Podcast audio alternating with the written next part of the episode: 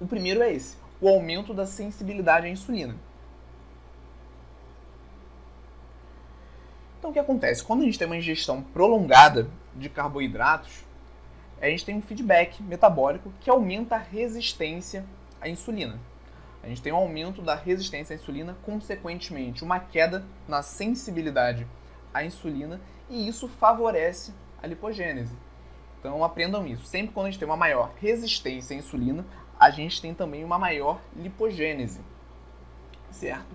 E a gente consegue quebrar isso muito bem com um ciclo de carboidratos.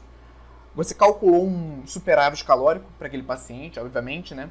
Está pensando em ganho de massa muscular, aumentou a prescrição de carboidratos, pensando naquele paciente ter uma melhor performance nos treinos, mas ele ficou muito tempo naquele ciclo de carboidratos e começou a desenvolver uma certa resistência à insulina. Com um ciclo de carboidratos, essa ingestão de carboidratos seria intercalada e nos momentos que ele tivesse uma menor ingestão de carboidratos, ele teria um aumento na sensibilidade à insulina, consequentemente uma menor lipogênese. Então, o ciclo de carboidratos no emagrecimento é, teria esse ponto muito positivo. Tá bom? Ele melhoraria a sensibilidade à insulina daquele paciente.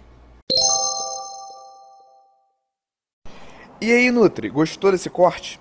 Então não deixe de se cadastrar para receber as nossas aulas completas e gratuitas no YouTube.